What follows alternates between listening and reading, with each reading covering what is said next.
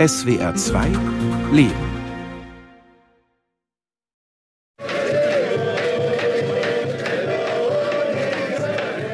An einem regnerischen Tag im Herbst 2014 zieht eine ungewöhnliche Gruppe von Männern durch die Fußgängerzone in Flensburg an der deutsch-dänischen Grenze. Vier Männer tragen einen schwarzen Baldachin, unter dem ein bärtiger Mann eine Torarolle in den Händen hält. Vor ihnen tanzen zwei Männer Hand in Hand zu den Klängen eines chassidischen Schlagers, dessen liturgische Worte einige Teilnehmer munter mitsingen. Erleuchte unsere Augen mit deine Tora. Die feierliche Prozession endet im Haus der jüdischen Gemeinde in der Tusbestraße. Der große Saal ist mit Israelfähnchen dekoriert. Hier sprechen einige Männer Segenssprüche, so zum Beispiel auch David Geballe, Rabbiner der israelitischen Kultusgemeinde im fränkischen Fürth.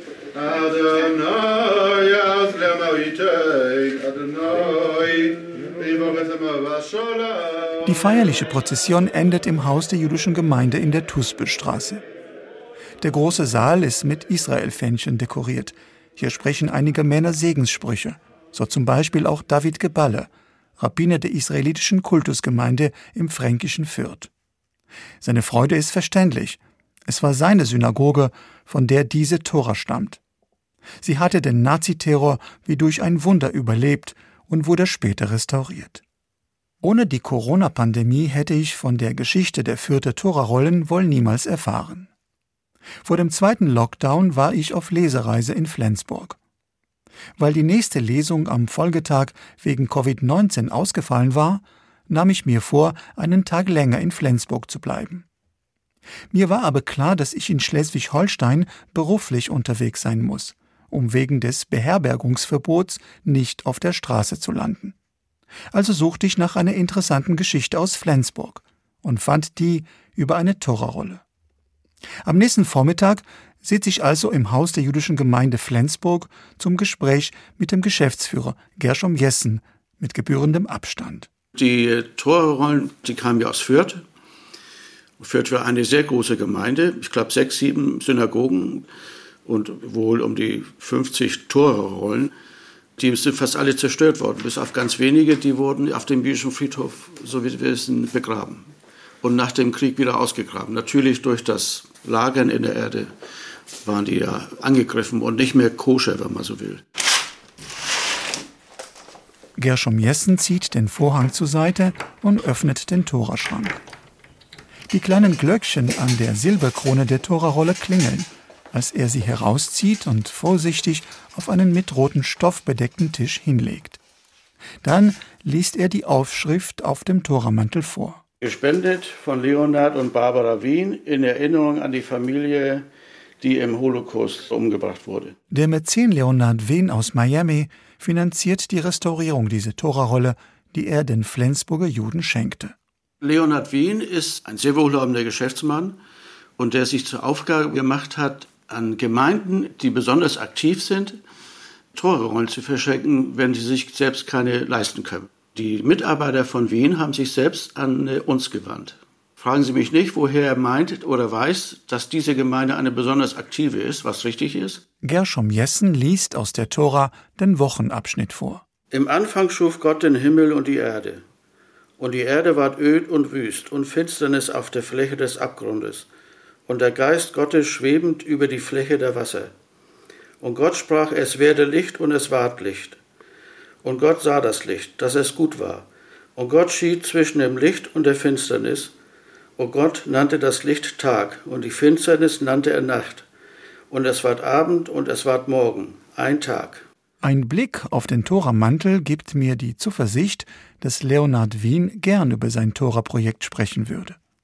Immerhin reiste er persönlich zur Einführung der altneuen Tora-Rolle nach Flensburg. Wir telefonieren bald mehrmals und führen zwei Videogespräche. Wien war stets auskunftsfreudig und sehr dankbar, über sein Engagement in jüdischen Gemeinden Deutschlands erzählen zu können. Er schickt mir Videos aus Flensburg, in einem steht er im Haus der jüdischen Gemeinde und liest seine Begrüßung aus dem Smartphone vor, die ins Russische und Deutsche übersetzt wird. Wir sind gekommen, um euch zu ermutigen, eure jüdische Gemeinde wieder aufzubauen. Ich bete, dass Gott euch beschützt und verspreche, wir werden euch weiterhin helfen.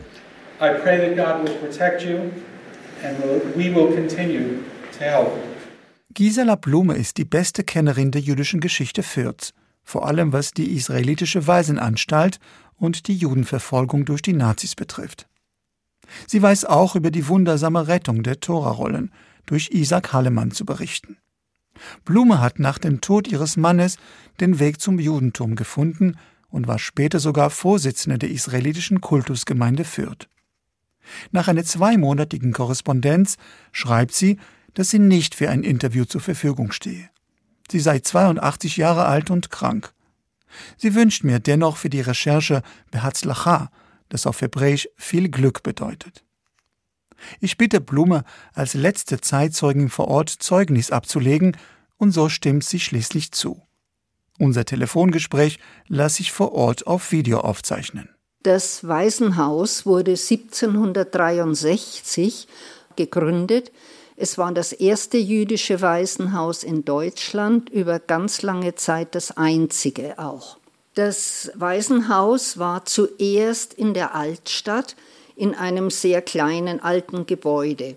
Als die Räume nicht mehr reichten, wurde 1868 ein Neubau erbaut und als dann 1884 auch Mädchen aufgenommen wurden, da hat man für diese Mädchen einen Neubau hingestellt. Und in diesem Neubau wurde dann auch die Waisenschul, also die spezielle Synagoge, gebaut. Die Synagoge war orthodox. Die Mädchen saßen oben auf der Galerie, die Jungen unten. Wenn ein Jude stirbt, steigt nach jüdischem Glauben seine Seele zu Gott empor wenn sein Sohn oder ein anderer Angehörige seinen Platz einnimmt und seine Pflichten übernimmt. Deshalb sprach eine Weise nach dem Tod eines Mäzen des Waisenhauses das Heiligungsgebet Kaddisch. Das erzählte Raphael Halmon.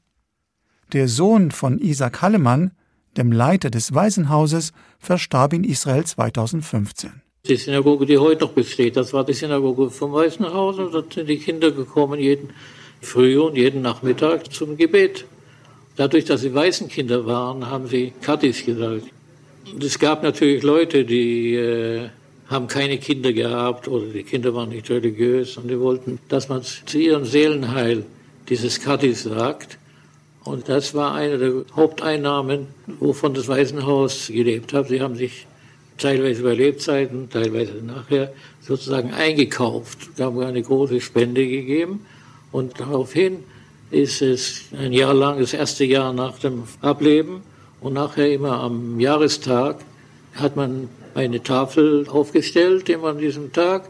Und auf der Tafel war der Name geschrieben. Und die weißen Kinder haben Kattisch gesagt, um das Seelenheil der äh, Verstorbenen zu gedenken. Denn das Waisenhaus war auf diese jüdischen Förderer angewiesen, sagt Gisela Blume. Das wurde nur von Stiftern finanziert. Es war damit unabhängig von der Kehille, von der Gemeinde Fürth. Und die Stifter haben eben bei ihrem Eintritt einerseits eine Sefer Torah dem Waisenhaus schenken, das war Tradition, und sie haben eben auch jährlich gespendet für das Waisenhaus, für den Unterhalt. Jeder Gönner spendete dem jüdischen Waisenhaus in Fürth eine Torarolle so Blume, die gern hebräische Worte einstreut. Der letzte Heimleiter und der Retter der Torarollen war Isaac Hallemann. Er war ein modern orthodoxer Jude, der Philosophie, Mathematik und Physik studierte, Doktor der Philosophie war und als orthodoxer Rabbiner ordiniert wurde. In Leipzig unterrichtete er an der höheren israelitischen Schule Religion und Mathematik sagt Gisela Blume. Der Dr. Hallemann war 1929 gekommen aus Leipzig und kam mit seiner Frau und mit den zwei älteren Kindern, die in Leipzig geboren waren. Raphael Hallmon, geboren Ralf Hallemann, Jahrgang 1924, und die um ein Jahr jüngere Judith. Ihre Mutter Clara wurde wirtschaftliche Leiterin des Waisenhauses. Auch Jahre später hatte Raphael Halmon noch lebendige Erinnerungen vom Waisenhaus, die er 1998 Christiane Kolbert erzählte. Auf meine Nachfrage hin fand sie die Kassette mit diesem Gespräch auf dem Dachboden ihres Hauses und schickte sie per Post. Wir haben eine Wohnung dort gehabt, nicht mit den Kindern zusammen, aber wir haben eine Wohnung gehabt im dritten Stock. Aber die meisten Mahlzeiten haben wir zusammen eingenommen mit den Kindern. Ich bin aufgewachsen mit den Kindern sozusagen, in der Schule und im Hof und im Spiel. Isaac Hallemann liberalisierte das Waisenhaus, aber pflegte zugleich die religiöse Tradition dort. Das berichtete Raphael Halmon, der Holocaust-Gedenkstätte Yad Vashem, in einem Videointerview. Die Oberköchin sowie die Lehrerinnen waren jüdisch. Mein Vater schaffte die Uniform ab, damit die Kinder in einer familiären und freien Atmosphäre aufwachsen konnten. Die Kinder hatten keinen direkten Zugang zu meinen Eltern, aber wenn eines von ihnen erkrankte, kümmerte sich meine Mutter so, als ob es ihr eigenes Kind wäre. Freitagnachmittags begannen im Haus die Vorbereitungen für den Schabbat. Man wusch sich und zog Schabbatkleidung an, dann gingen alle Kinder herunter in die Haussynagoge zum Schabbatgebet mit dem hauseigenen Kinderchor. Anschließend fand das Schabbatmahl statt. Einzeln kamen die Jungen zu meinem Vater, sagten Shabbat Shalom und er segnete jeden. Meine Mutter segnete die Mädchen. Dann sprach er den Segensspruch über einen Becher Wein. Anschließend bekam jedes Kind eine Scheibe von der großen Challah, dem Schabbatbrot. Dann sprach er den Segensspruch über einen Becher Wein. Anschließend bekam jedes Kind eine Scheibe von der großen Challah, dem Schabbatbrot. Dann sangen alle Schabbatlieder und bekamen traditionelle Speisen. Zum Purimfest verkleideten wir uns, zum Laubhüttenfest saßen wir in der Laubhütte, am Yom Kippur fasteten wir, am jüdischen Neujahr Rosh Hashanah aßen wir den traditionellen Apfel mit Honig und zum Chanukka-Fest zündete jedes Kind die Kerzen seiner eigenen Menorah, dem siebenarmigen Leuchter, an. Das Verbot, am Schabbat das Licht anzumachen, umging man dadurch, dass der nichtjüdische Hausmeister diese Aktivität ausführte. Nur etwa 4000 der 80.000 Einwohner von Fürth waren damals jüdisch, erzählte Raphael Halmon. Aber die 40 Kinder im Waisenhaus lebten in einer abgeschlossenen jüdischen Welt. Ich persönlich habe überhaupt keine Bekanntschaften mit Nichtjuden aus Fürth gehabt. Denn mein Leben hat sich abgespielt im Waisenhaus und in der jüdischen Schule oder im jüdischen Turnverein oder im jüdischen Jugendbund. Die meisten Geschäfte in Fürth waren auch jüdisch. Nur auf dem Marktplatz, auf dem grünen Markt, die Bauersfrauen, die waren keine Juden. Und dann im Haus haben auch gearbeitet, nicht jüdische Frauen. Die Schneiderin und die Hausmädchen waren zum Teil. Die jüdische Schule, die Hallemann und die meisten Waisenkinder besuchten, war nicht einmal 100 Meter vom Waisenhaus entfernt und bot viel Religionsunterricht an. Trotz der Isolation spürte Raphael Halmon vor allem nach Hitlers Machtergreifung 1933, wie der Judenhass in Fürth wuchs. Wir sind noch in den Stadtwald gegangen, äh, Sonntagnachmittag, wenn es schulfrei war. Aber zum Beispiel ins Schwimmbad konnte man schon nicht mehr gehen. Ins Schwimmbad hat man uns nicht reingelassen. Schon gleich von, von 33 Jahren. Wir sind auch Schlittschuh gelaufen auf dem See im Stadtpark oder in die Wälder sind wir gegangen, sehr viel. Aber immer in Gesellschaft. Also Nie sind wir alleine gegangen, aus Sicherheitsgründen. Da hatten wir uns ja nicht behelligt. Direktor Isaac Hallemann erkannte die zunehmende Gefahr und versuchte seine Kinder von den Nazis zu retten, erzählte sein Sohn Raphael der Gedenkstätte Yad Vashem. Mein Vater verstand sehr schnell, dass der Nationalsozialismus nicht vorbeigehen würde. Deswegen wollte er 1935 oder 36 das Waisenhaus mit dessen Grundkapital nach Israel bringen. Das erzählte er mir. Aber der Vorstand verhinderte das mit dem Hinweis auf die Statuten, die vorsahen, dass das Grundkapital keinesfalls ins Ausland übertragen werden durfte.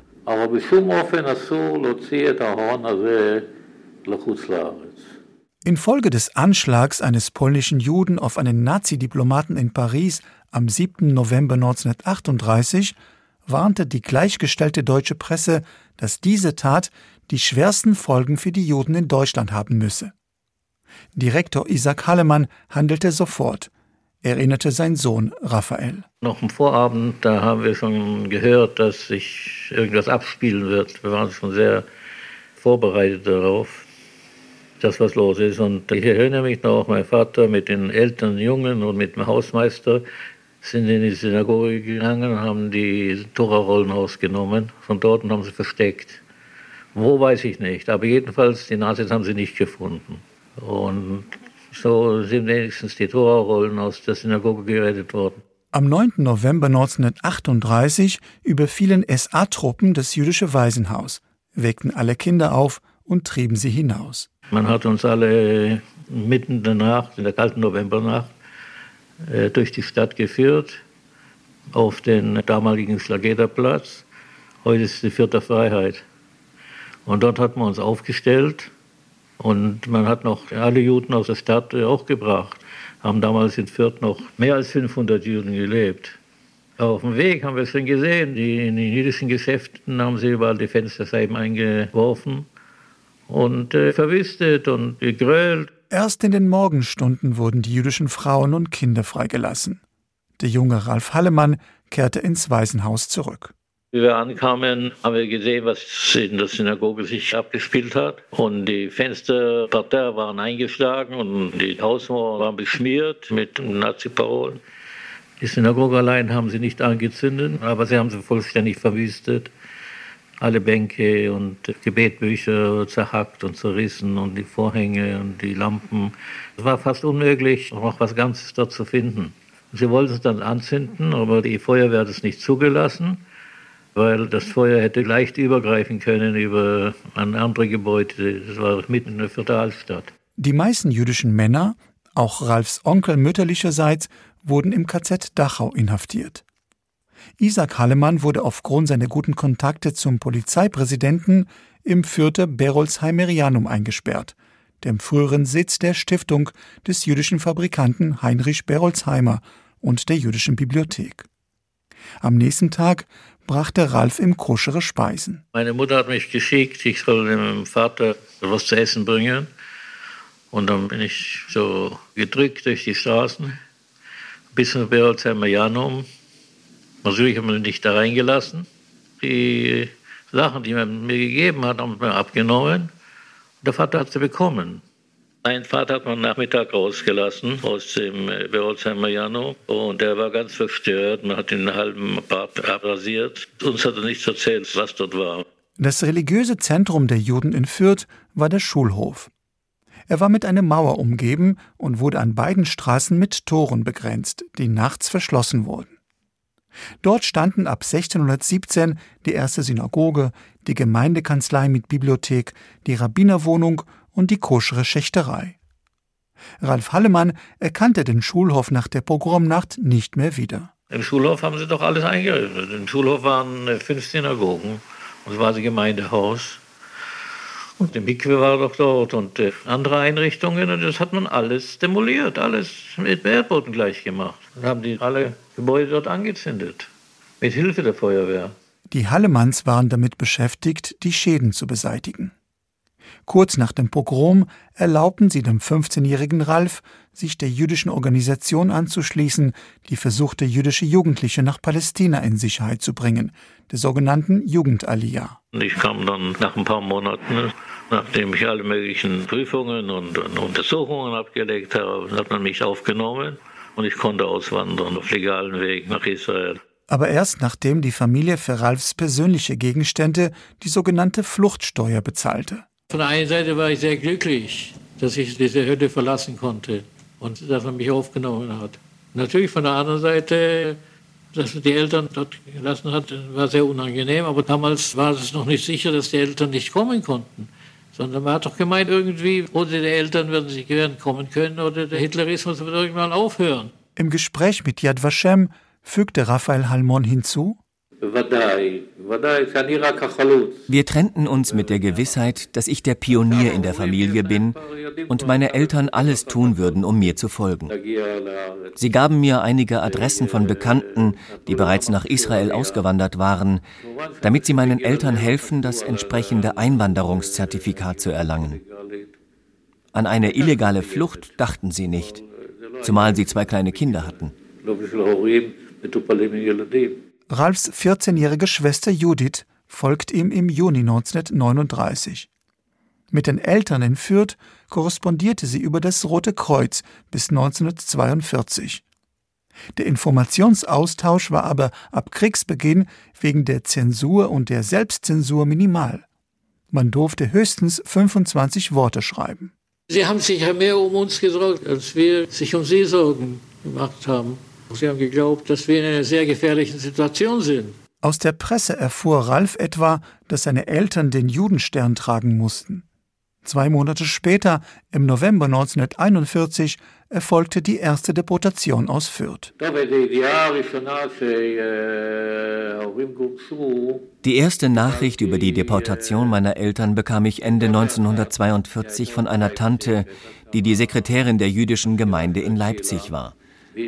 In diesem Rotkreuzbrief schrieb sie, dass meine Mutter verstarb, aber mein Vater und die beiden Schwestern in Ordnung seien, aber nicht mehr in Fürth. Die letzte Meldung über Isaac Hallemann und seine Waisenkinder fand Gisela Blume in der Chronik der Stadt Fürth, die Paul Ries verfasste. Der Dr. Hallemann hätte die Möglichkeit gehabt, sich nach England zu retten.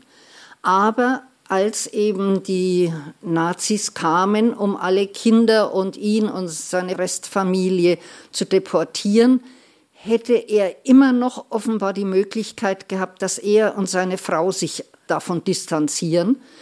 Und in einem Akt von Selbstaufopferung habe er gesagt, da wo die mir anvertrauten Kinder hinkommen, da wird meine Familie und werde ich auch hingehen sagte Isaac Hallemann dem SS-Mann, der ihn und die 33 Waisenkinder bei der Autofahrt zum Transport begleitete, so die Chronik. Deportiert wurden an diesem 22. März 1942 auch zwei Erzieherinnen und drei Angestellte des Waisenhauses. Gisela Blume hat eine große Wertschätzung für Isaac Hallemanns selbstlose Hingabe. Denn diese Tat erinnere sie an ihren Vater – der das Kriegsende 1945 an der böhmisch-bayerischen Grenze erlebte. Mein Vater war Arzt und der ist bei einem Verletzten geblieben bei Kriegsende und ist dadurch in russische Gefangenschaft geraten und hat es nicht überlebt. Er hätte sich auch retten können. Ich war ja gerade mal sieben Jahre, als er starb. Allzu viel Erinnerungen an den lebendigen Vati habe ich nicht. Aber wenn man die Geschichte dann weiß, warum er zu Tod gekommen ist, dann ist es ein riesiges Vorbild. Am Tag vor der Deportation aus Fürth 1942 erfuhr Isaac Hallemann offenbar vom entsprechenden Befehl. Auch in diesen schweren Stunden blieb er offensichtlich optimistisch, dass die knapp 200-jährige Geschichte des jüdischen Waisenhauses und die 400-jährige jüdische Geschichte in Fürth nicht endgültig zu Ende sind. Gisela Blume. Nach 1945 kam auch das Ehepaar Halpert nach Fürth. Und die Frau Esther Halpert, die später mal zeitweise gleichzeitig mit mir im Vorstand war, die hat mir erzählt, dass sie von einer nichtjüdischen Nachbarin weiß, der habe der Dr. Hallemann, bevor er deportiert wurde, einen Zettel gegeben mit hebräischer Beschriftung und habe dazu gesagt, falls jemals wieder Juden nach Fürth kämen, möge sie bitte denen diesen Zettel weiterreichen. Erst nach dem Krieg erfuhr Raphael Halmon. Was man heute weiß, ist, dass gerade die vierte Juden damals den großen Transport im äh, März 42, der nach Isbitscha gegangen ist, von dem doch niemand zurückgekommen ist. Von diesem Transport ist kein Mensch zurückgekommen. Zurück blieb lediglich ein Zettel, mit hebräischen Buchstaben.